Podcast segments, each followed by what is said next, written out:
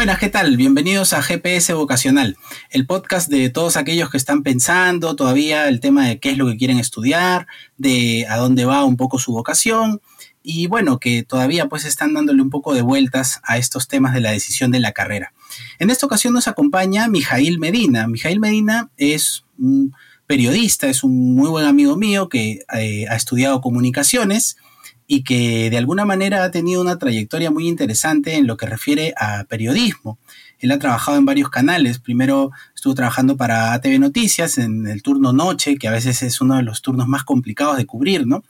Eh, ha tenido mucho tiempo, tiene 12 años laborando en programas como reportero, ¿no? Eh, después ha trabajado también en el canal 4 de América Televisión y en Canal N, ¿no? Ha sido productor también del programa del Ministerio de Agricultura y Riego por la señal de TV Perú y ha trabajado en plataformas como RPP Noticias, ha desarrollado una maestría en población, comunicación y desarrollo sustentable en la Universidad San Martín de Porres y actualmente se desempeña como subgerente de comunicaciones e imagen institucional de la Municipalidad de Breña. Bien, Mijail, más allá de todas las presentaciones y todo lo que nos dice tu currículum, ¿cómo estás? ¿Qué tal? ¿Cómo te en este tiempo?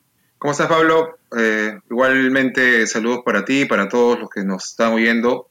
Y nada, esto ha sido como, al igual que muchos, eh, muchas profesiones, ¿no? la carrera del periodista es una carrera que, que es de largo aliento y que te lleva por distintos caminos de la vida. Las comunicaciones, tú lo sabes, es un campo muy amplio donde uno puede desenvolverse y puede adaptarse según cómo vaya yendo la coyuntura, ¿no? En este momento estamos en una coyuntura muy difícil como es el tema de la pandemia, donde la carrera de comunicaciones eh, se realza de cierta manera porque se tiene que llegar a través de mensajes mucho más, digamos, consolidados y más directos para que la población pueda entender en este caso a cómo cuidarse eh, y, y qué respetar dentro de los protocolos de bioseguridad que se tienen que tener al momento, ¿no? La responsabilidad que tienen ahorita los comunicadores para poder llegar a la población y que el mensaje pueda entenderse es muy grande. ¿no? Eso es muy importante lo que dices, porque efectivamente ahora creo más que nunca son quizás los medios de comunicación los que tienen que actuar de forma responsable para persuadir un poco a la gente de la importancia de que se queden en casa, ¿no? Es cierto, pero dime, tú cuando estabas en el colegio, eh, ¿ya más o menos tenías pensado esto de querer estudiar comunicaciones? Mira, en realidad yo desde niño siempre pensaba en, querer este, dedicarme o a la música o a ser veterinario, que es lo primero que me apasionaba, ¿no? Porque siempre eh, traía animalitos a mi casa, tenía mucha sensibilidad con ellos. Pero eh, sin saber que años después me convertiría en periodista, también empezaba a juntar en los libros, entre páginas, recortaba los periódicos y empezaba a poner las, las noticias más, que a mí me parecían las más importantes y jugaba a ello porque pensaba que mañana más tarde o años después, 20, 30 años después, esas noticias iban a tener mayor relevancia o tal vez iban a valer eh, algún precio económico porque eran noticias antiguas, ¿no? Entonces, eh, jugaba a ello, ¿no? Jugaba a ello y sin embargo... Como armar tu propio diario. Sí, y pasaron los, los años y me dediqué al periodismo, ¿no? Sin embargo, yo había estudiado veterinaria tres años antes, una carrera que al final eh, no, no, culminé porque no me sentía a gusto y dije, bueno, voy a seguir la carrera de periodismo porque tenía tíos que eran periodistas, que siempre llegaban a la casa con una historia diferente. Eh, me parecía impresionante que ellos puedan tener en contacto con la realidad, ¿no? O sea, y estar en contacto directo con la noticia, que no te la cuenten, ¿no? Sino que tú estabas ahí, ¿no? Y ellos estaban ahí, ¿no? Entonces me parecía eh, eh, impresionante poder eh, contarles esas historias o que ellos contaran esas historias de cerca y veía cómo la gente los, de cierta manera también los admiraba, ¿no? Porque en una reunión ellos contaban algo que habían vivido de manera real y la gente los escuchaba y los miraba y preguntaban. Me parecía muy impresionante poder contar algo habiéndolo vivido. Eso es un tema muy importante, ¿no? Este, esta capacidad que tiene también el periodista de contarnos historias, ¿no? Y de alguna manera, en ese sentido, tú nos comentas que tu familia había un entorno también de periodistas, habían personas que también sabían contar estas historias. ¿Tú crees que eso aportó mucho a, la construcción de tu, de tu vocación, al, querer también transmitir historias? Yo creo que sí, ¿no? Yo tengo un tío que ha sido periodista, incluso ha sido gerente en algún momento de Canal 7, es el hermano mayor de, mi madre, y yo seguía mucho su, bueno, sus historias, él, contaba historias, bueno, en esa época a él le tocó pasar mucho la época del terrorismo, por ejemplo, ¿no? Y cada una de los atentados o cada una de las cosas que pasaban allí, tú y yo lo sabemos, eran tranquilamente historias para escribir un libro terribles, ¿no? En esa época, como lo que vivía el país, nosotros éramos niños y me parecía impresionante lo que él este, contaba en ese momento y también me parecía eh, un tema muy, responsa muy responsable y necesario porque la gente tenía que informarse de lo que estaba pasando en esa época en el país. Y, era muy, mucha responsabilidad de parte de los periodistas y meritorio lo que ellos hacían en esa época para que se pueda saber lo que estaba ocurriendo. Sí, pues de hecho fue un tiempo muy complicado y, se jugaban un poco la vida en ese contexto muchos de los periodistas, ¿no? Porque había de por medio la posibilidad de un coche bomba o cuestiones por el estilo. Nos comentabas esto de que tú inicialmente te enfocaste en el tema de la veterinaria. Eh, ¿dónde estuvo el punto de quiebre? Es decir, ¿qué, ¿qué, fue lo que te hizo cambiar y cómo fue tu proceso de admisión, digamos, al tema este de, comunicaciones y periodismo? Mira, yo te comento, a los 16 años uno tiene mucha expectativa o mucha incertidumbre, mejor dicho, de lo que quiere hacer con su vida, ¿no? O lo que quiere estudiar o algo, ¿no? Es donde recién este, estás tomando responsabilidades respecto a lo que vas a hacer mañana más tarde con tu vida, ¿no? Entonces, eh, inicialmente yo dije que voy a estudiar, bueno, ¿qué me gustan? Los animales, ya me pondré a estudiar este, veterinaria. Este, probé, después me di cuenta y me seccioné un poco porque tenías que, de cierta manera, y es necesario, como cualquier carrera médica, abrir ¿no? este, a los animales, a los animalitos porque es necesario estudiarlos, o sea, no hay, no hay otra forma de, de, aprender, ¿no? No puedes aprender simplemente con maquetas, sino también tienes que aprender a, a operar o hacer de situaciones, entonces eh, dije, no, eso no, no, no va conmigo, ¿no? Así que tampoco me fue muy bien, entonces dije, voy a optar por algo que esté relacionado a mi carácter, ¿no? Yo era, o soy, o era un poco este, vehemente, y me gustaban los riesgos. Entonces, por ese lado dije, ah, esta es una carrera, yo me preguntaba, ¿me da miedo meterme en un accidente? ¿Me da miedo entrar a un barrio que de repente es, difícil? ¿Me da miedo estar en una balacera? ¿Me da miedo esto? Y yo decía, no, en realidad, no, al contrario, me gusta la adrenalina. Y, este, y por ahí empecé a, a pensar qué carrera era la, digamos, la más este, opcional dentro de mi vida y vi a mi tío que también hacía lo mismo. Dije, ah, esta puede ser, ¿no? Por mi carácter puede ser un, buen perfil para poder este, llegar a, estudiar algo, ¿no? Interesante eso que comentas, porque en definitiva tiene mucho que ver el espíritu, ¿no? De, ir, buscar, de efectivamente ser vehemente, ¿no? De buscar la noticia, estar ahí, pelearse por la ubicación para conseguir la primicia y todo esto. Eh, en ese sentido, ¿Cómo fue el, primer, em, digamos, el primer acercamiento que tú tuviste, por ejemplo, en las prácticas profesionales? Es decir, ¿cómo fueron los momentos en los que tú estabas un poco como que aprendiendo recién sobre esto? Mira, esta carrera lo que define es ser muy competitivo, ¿no? Tienes, la noticia no es de ayer, ya, o sea, la noticia es del momento, ¿no? Y ahora más que nunca con el tema de, de las redes sociales, con el tema del Internet y, todo ello, o sea, tienes una explosión de, competencia que si tú te demoras un segundo ya te ganaron y tu noticia ya no es exclusiva y ya bajó la intensidad y no sirve de mucho, ¿no? Este, yo, los, los primeros contactos en las prácticas profesionales y que en realidad a mí me ayudó mucho fue que en la universidad donde estudié, por ejemplo, había un taller que se llamaba el CUT, que era el Circuito Universitario de Televisión, ¿no? que daban oportunidades a los alumnos a que postularan del primero al décimo ciclo y que desde ya, desde el primer y segundo ciclo, tú puedas ya hacer una práctica de periodismo en la calle.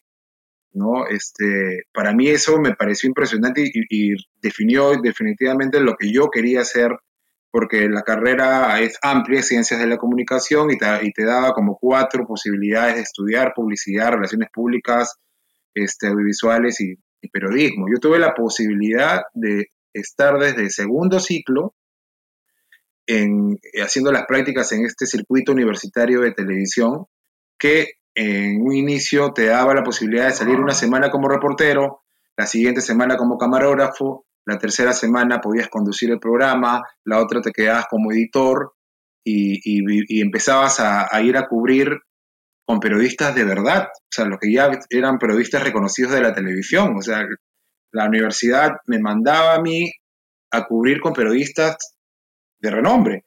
Obviamente que en esa época nos votaban, nos decían, oye, váyanse para allá, practicante, ustedes este, no interrumpan, ¿no? Y la anécdota es que después se volvieron, se volvieron mis, mis, colegas, ¿no? Porque los años pasaron, mis amigos, y compartías información. Entonces, para mí me definió mucho el tema de, de, la práctica profesional desde el inicio, ¿no? Yo creo que si esta carrera te abraza y te apasiona, si tú empiezas a vivirla desde los primeros ciclos. Desde los primeros ciclos, entonces, en este sentido es bien importante, en el caso de periodismo, el estar ya un poco en la cancha. Esto quiere decir, ¿es posible el desarrollar los estudios y llevar a cabo unas prácticas profesionales, sean pagadas o no?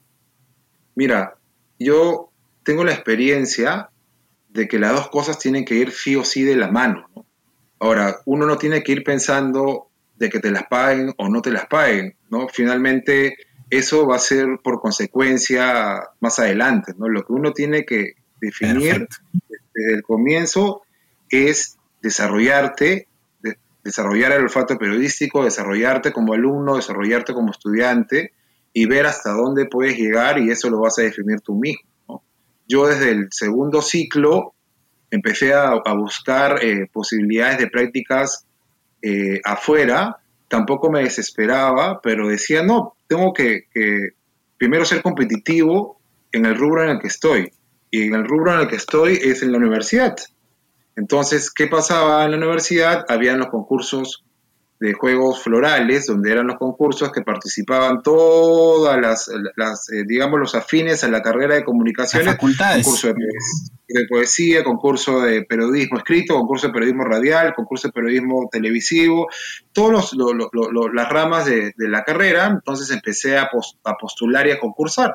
Y tanto así fue que me apasionaba que yo, yo concursé tres años seguidos con un amigo muy cercano eh, uno de mis mejores amigos, y eh, ganamos el concurso de Juegos Florales tres años consecutivos en la categoría de reportaje televisivo, ah, concursando con alumnos hasta de décimo.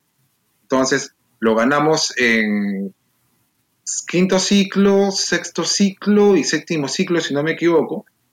Y, este, y nosotros ya algo dije, algo debemos estar haciendo bien, porque este, no tenemos tanta experiencia de haber llegado a los talleres, donde es realmente, te enseñan recién a hacer reportajes televisivos, que estando en quinto ciclo y pudiendo ganar los concursos a alumnos que ya están incluso practicando en medios. Entonces, este, eso me... Ese era un indicador, era un indicador importante. Sí, y me llevó a mí a forzarme más, ¿no? Evidentemente, a decir, no, pucha, no, esto, esto sí, es, es, el camino a, a, seguir en ese sentido, ¿no? Ahora, tiene que ir definitivamente de la mano con los estudios, ¿no? Porque evidentemente necesitas ah, desarrollar la parte académica también, ¿no? No todo es este, ser y apasionado y nada, no tienes que aprender a redactar bien, tienes que equivocarte redactando, te tienen que corregir, este, la construcción de una, de una nota periodística, si es una nota, una nota informativa, si es una crónica, si es un, otro, tipo de, notas que, conllevan el periodismo. Entonces, todo eso lo tienes que aprender estudiando, definitivamente. Definitivamente hablamos pues de, gente que tiene una capacidad mayor para el tema de las letras, ¿no? Entonces, que además de contar historias, tiene que redactarlas, debe tener buena ortografía, en fin. Cuéntanos también un poquito acerca de, cómo es el campo laboral en el periodismo acá en el Perú, cómo, cómo se mueve un poco eh, la bolsa de trabajo en, el tema del periodismo? Mira, eh, los canales de televisión, te hablo desde mi experiencia, porque casi toda mi experiencia ha sido televisiva. Eh, también he escrito algunos artículos, una corresponsalía también para algún diario, algunos diarios, pero ha sido pasajeras, ¿no? Pero lo mío siempre ha sido el periodismo televisivo. el, campo laboral en el periodismo televisivo es muy competitivo, bastante competitivo diría yo, ¿no? Eh, con decirte de mi promoción, si que habremos sido 300 alumnos, creo que solamente dos somos reporteros, ¿ya? Y es tan competitivo que los canales, como lo sabemos, son cuatro o cinco importantes, ¿no? O sea, no hay más. y cada canal tiene 15 grupos periodistas, más o menos por noticiero. Entonces, se reduce bastante el campo, ¿no? Entonces, ¿qué es lo que tiene que hacer un estudiante que quiere llegar a ser periodista? Sacrificarte. ¿Y cómo te sacrificas? Este, estando todo el tiempo posible que uno quiera eh, o que pueda en el canal, ¿no? Yo cuando entré al canal y me ofrecieron las prácticas profesionales, fue porque este, había justamente ganado los concursos de, periodismo televisivo en, la universidad y la directora de Canal 9 en esa época me dice, oye, ¿sabes que hay prácticas profesionales? Se va a abrir un noticiero en la mañana en ATV y si quieres te invito a ser practicante. Yo le dije, gratis voy, ¿no? Y, fui gratis y me empecé a quedar, esencialmente, eh, entré con mi cámara como camarógrafo y eso es lo anecdótico. Yo quería ser camarógrafo y terminé siendo reportero. Entonces, este, porque los concursos. Interesante, ¿no? El giro. Los concursos de periodismo en la universidad yo los gané siendo camarógrafo, yo no era el reportero. Entonces, cuando entré al, canal, empecé a hacer la cámara, pero la profesora me dijo también, oye, este, tú también redactas. Haz las dos cosas. Sal con tu cámara, grabas, vienes y tú redactas tu historia. Eso es lo que llamamos videoreportero. ¿No? Entonces, este, empecé a hacerlo y de pronto me dijo, oye, este, hay una posibilidad de los fines de semana para que seas eh, reportero. Dije, bueno, optaré por eso también, ¿no? Eh, entonces empecé a, a, pulir un poco más el tema de la redacción, dejé de lado la cámara y le dije, déjame quedarme, me pagaban por un fin de semana como practicante, pero yo voy a venir de lunes a viernes, solo déjame venir de lunes a viernes. Pero no te vamos a pagar, ¿qué importa? Le decía, ¿no? Es la única posibilidad de que yo decía, van a poder ver mi trabajo, voy a poder aprender. Vas a aprender. Y de esa manera me, vivía en el canal de casi de lunes a domingo. Hasta que en algún momento, esto es como que sale una ficha y pones otra, ¿no? Tú tienes que esperar en esa época, tienes que esperar de que alguien se vaya del canal, ¿ya? Para que tú puedas este, tener la oportunidad recién allí, ¿no? Al comienzo no te dejan ni, no te dejan ni locutar, no te dejan muchas veces este, tu texto, te lo voltean, al final no es una nota que tú hayas construido, ¿no? es lo que uno que tiene que pasar y evidentemente con la humildad del caso, ¿no? Poco a poco se van dando las oportunidades, poco a poco se fueron abriendo las posibilidades y, este, y con más experiencia y mucho más confianza se, se van asumiendo los retos, ¿no? Claro. Entonces hablamos un poco de, de, sacrificio, de estar, de tener disponibilidad, de, de, de, alguna manera estar apasionado un poco por lo que uno hace, ¿no? Porque evidentemente eh, al estar apasionado uno va a querer aprender más, va a querer reconocer más, ¿no? Entonces, bien, o sea, por ese lado es, es un dato importante para todos aquellos interesados porque uno tiene que tener esa capacidad de querer aprender, ¿no? Ahora, eh, cuando uno normalmente termina periodismo o la carrera de comunicaciones, tú has ido viendo que hay posibilidades de especialización, ¿no es cierto? ¿Nos podrías comentar un poco en el caso tuyo o en el caso de lo que hayas podido ver entre tus colegas, por lo general, ¿en qué se especializa un periodista después en un posgrado o algo así? Mira, eh, dentro del periodismo, en este caso televisivo, uno tiene que ir, uno va desarrollándose según la experiencia que vas adquiriendo, ¿no? De frente, no puedes irte de repente a un programa dominical donde tienes que hacer una historia de 15 minutos o 30 minutos, a veces hasta 40 minutos, porque no has pasado la etapa inicial que es hacer historias pequeñitas de un noticiero. Yo les explico a los chicos que de repente están escuchando, una cosa es el periodismo informativo, que son los noticieros, que te dan y te cuentan una noticia en dos minutos, minuto y medio, que es lo que dura las notas de un noticiero, y otra cosa es estar en un programa dominical donde tienes una semana para investigar, donde tienes una semana para este, construir una historia con muchos más argumentos este, audiovisuales, como este, opinólogos, como testimonios exclusivos, como contar la historia es totalmente diferente. Entonces, dentro de esa capacidad que tú vas adquiriendo, vas también escalando, ¿no? Yo entré a un noticiero, mi sueño siempre fue llegar a un dominical, y al final lo logré. Y precisamente, pasado 3, 4 años de haberme eh, estado en noticieros, pasé a Día D, donde me quedé 4 años haciendo historias todos los domingos, compitiendo con programas como Panorama, Punto Final, Cuarto Poder, donde, este, digamos, están los periodistas top, ¿no? Donde tienes que, atraer y amarrar al, televidente durante 15 minutos o 30 y no te cambien de canal, ¿no? Es totalmente distinto. Pero este, igual... Relacionarlos con tu historia. Lógico, y hay otro tipo de argumentos como los ambientales, este, un montón de, argumentos que uno puede, puede utilizar, pero definitivamente el nivel es más competitivo aún, ¿no? Entonces, uno para elegir esta carrera tiene que querer competir y si te tienes que quedar y sacrificar tiempo, y si te tienes que levantar en la madrugada, y si tienes que parar ocho horas esperando un testimonio para tener algo diferente, tienes que tener la capacidad y las ganas de querer hacerlo, ¿no? Evidentemente, ¿cuál es el resultado y cuál es tu premio?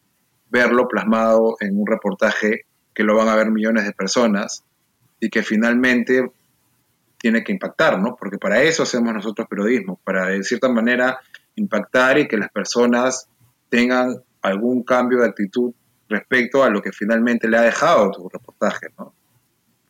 Ese es el tema. Eso, eso está muy bien, eso, eso es bien importante lo que dices, ¿no? El, el, impacto que tienen los medios, el impacto que tienen las historias que uno cuenta y que tienen que generar un, un cambio, ¿no? ¿Cuál sería, digamos, la anécdota más incómoda que has pasado en tu carrera, lo más pesado, incómodo que has tenido que vivir en tu carrera? Yo diría que cada historia y cada eh, reportaje que uno va realizando es totalmente distinto, ¿no? Aunque al final eh, muchas veces los temas puedan ser los mismos, pero la construcción del reportaje es totalmente distinto. O sea, a mí me ha tocado este, ir hasta los barracones del Callao y que nos agarren a balazos y que nos voten a balazos, porque hay gente, hay gente de, mal vivir y hay mucha, mucha delincuencia y evidentemente ven una cámara un periodista, no es grato verlo porque se mueven muchas, muchas cosas delictivas. Eso me pasó una vez, este, estaba con el camarógrafo y evidentemente el camarógrafo sabe que nunca debe apagar la cámara y no la apagó y teníamos los ambientales, por ejemplo, y aunque suene de repente un poco riesgoso, apenas pasó esa situación, subimos al carro, porque obviamente nos retiramos y lo único que pensamos los dos, ¿tienes esos ambientales cuando nos botaron a abrazos? Claro, me dijo, nunca apagué la cámara, ¿no? Y este y nosotros con eso abrimos el reportaje, claro. ¿no? Con eso abrimos el reportaje, ¿no? Y la gente, tú estás loco, ¿no?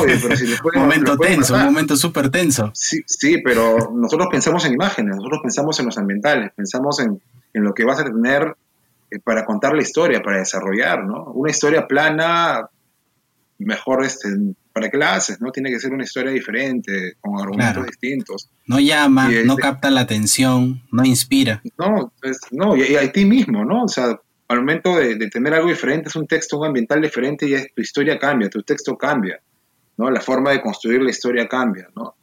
Entonces, este, esa fue una, por ejemplo, ¿no? Otra de las cosas cuando hubo, este, por ejemplo, se tomó, la, se cerró la frontera en Puno, este, cuando se sitió todo Puno y, hubo una marcha, me acuerdo, con con unos, este, con los comuneros allá, este, todo Puno estuvo sitiado, entonces no se podía salir ni entrar, entonces tuvimos que ir desde Puno hasta Desaguadero para hablar con el dirigente que estaba en la frontera con Bolivia, que también estaba cerrada, y en cada piquete nos paraban un grupo de comuneros, algunos más violentos que otros, y tenías que pararte al medio. A pedir las explicaciones. De 200 personas, muchos de ellos asusados, alterados, y explicarles este, por qué la necesidad de llegar allá, ¿no? Y algunos te querían linchar, otros quémelos, otros no los dejen salir, este, mil cosas. Pero es parte de, de la carrera. Es parte, es parte de, lo que toca, es parte de la carrera. Y claro, de repente están estas cuestiones, estas anécdotas un poco incómodas, pero ¿qué es lo más grato que te ha dejado la carrera de reportero, de periodista? Mira, lo más grato que te puede dejar la carrera de periodismo es, creo yo, es que tener resultados positivos de ayuda hacia alguien, ¿no?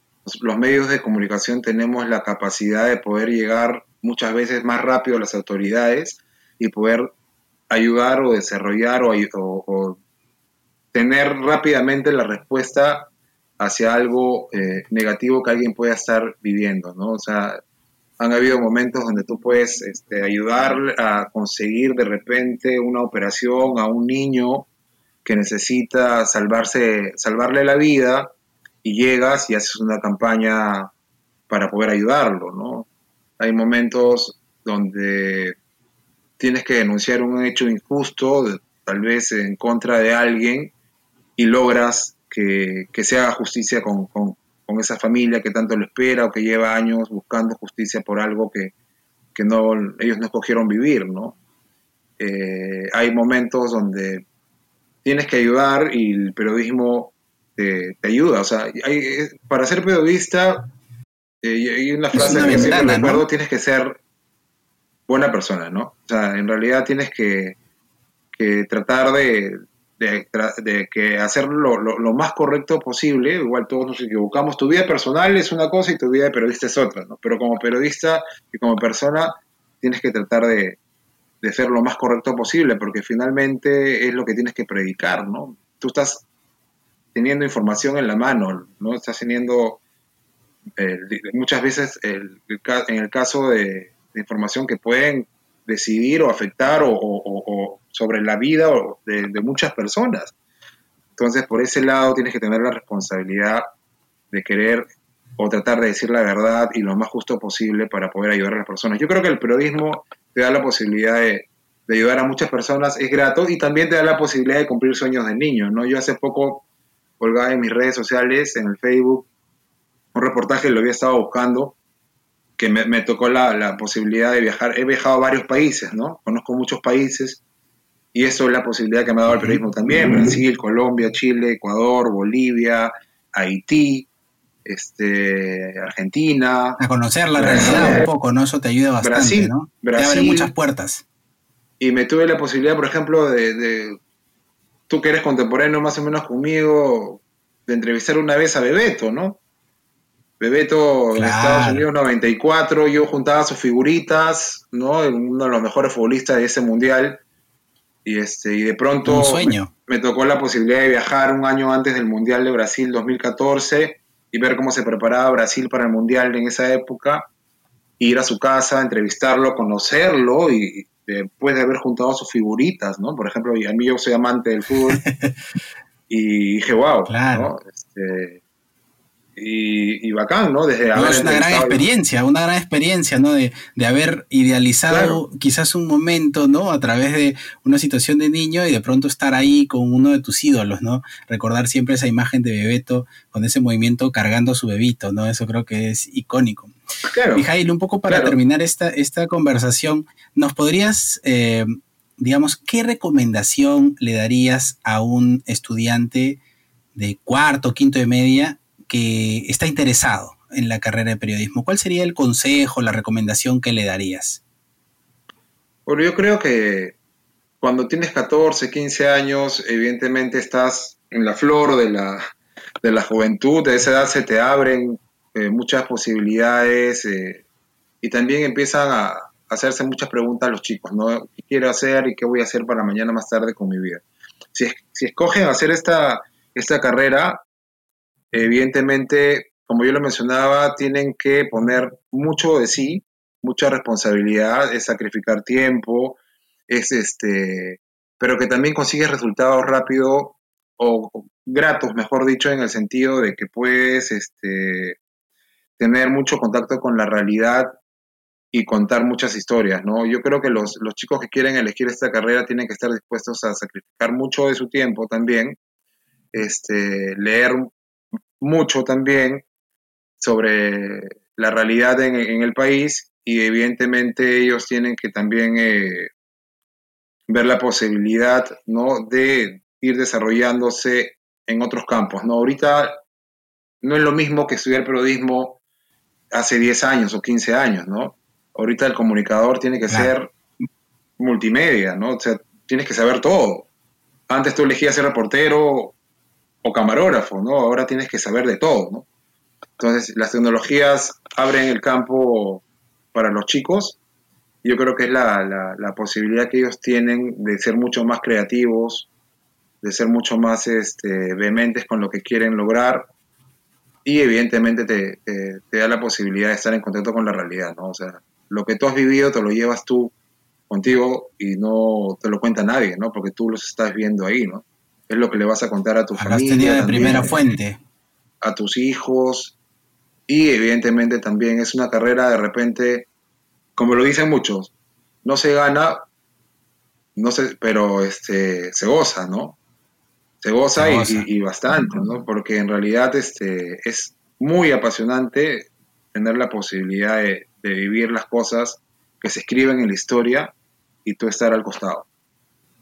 Bien, Mijael, yo te agradezco muchísimo por tus palabras, por tu tiempo. La verdad que podemos ver que es una carrera apasionante, de mucho sacrificio, de constante formación, de contar historias, ¿no? Saber hacerlo, ¿no? Saber llegar, tocar el corazón de las personas y también saber que tiene una, se tiene una gran responsabilidad porque se está comunicando, se están solucionando también algunos problemas. Yo te agradezco muchísimo por tu tiempo, Mijail, y espero que, que todo siga bien y que tengamos más novedades tuyas más adelante.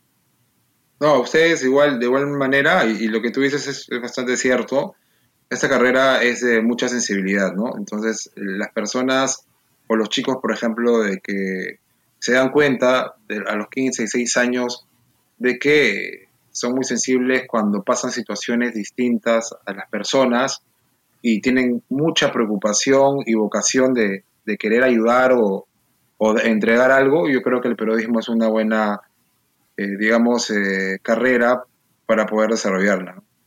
Perfecto. Bien, gracias Mijael, gracias por tu tiempo. Chicos, no se olviden de seguirnos como siempre en el Instagram en arroba GPS vocacional y como siempre eh, estamos en contacto y atentos siempre al Spotify y a los nuevos capítulos.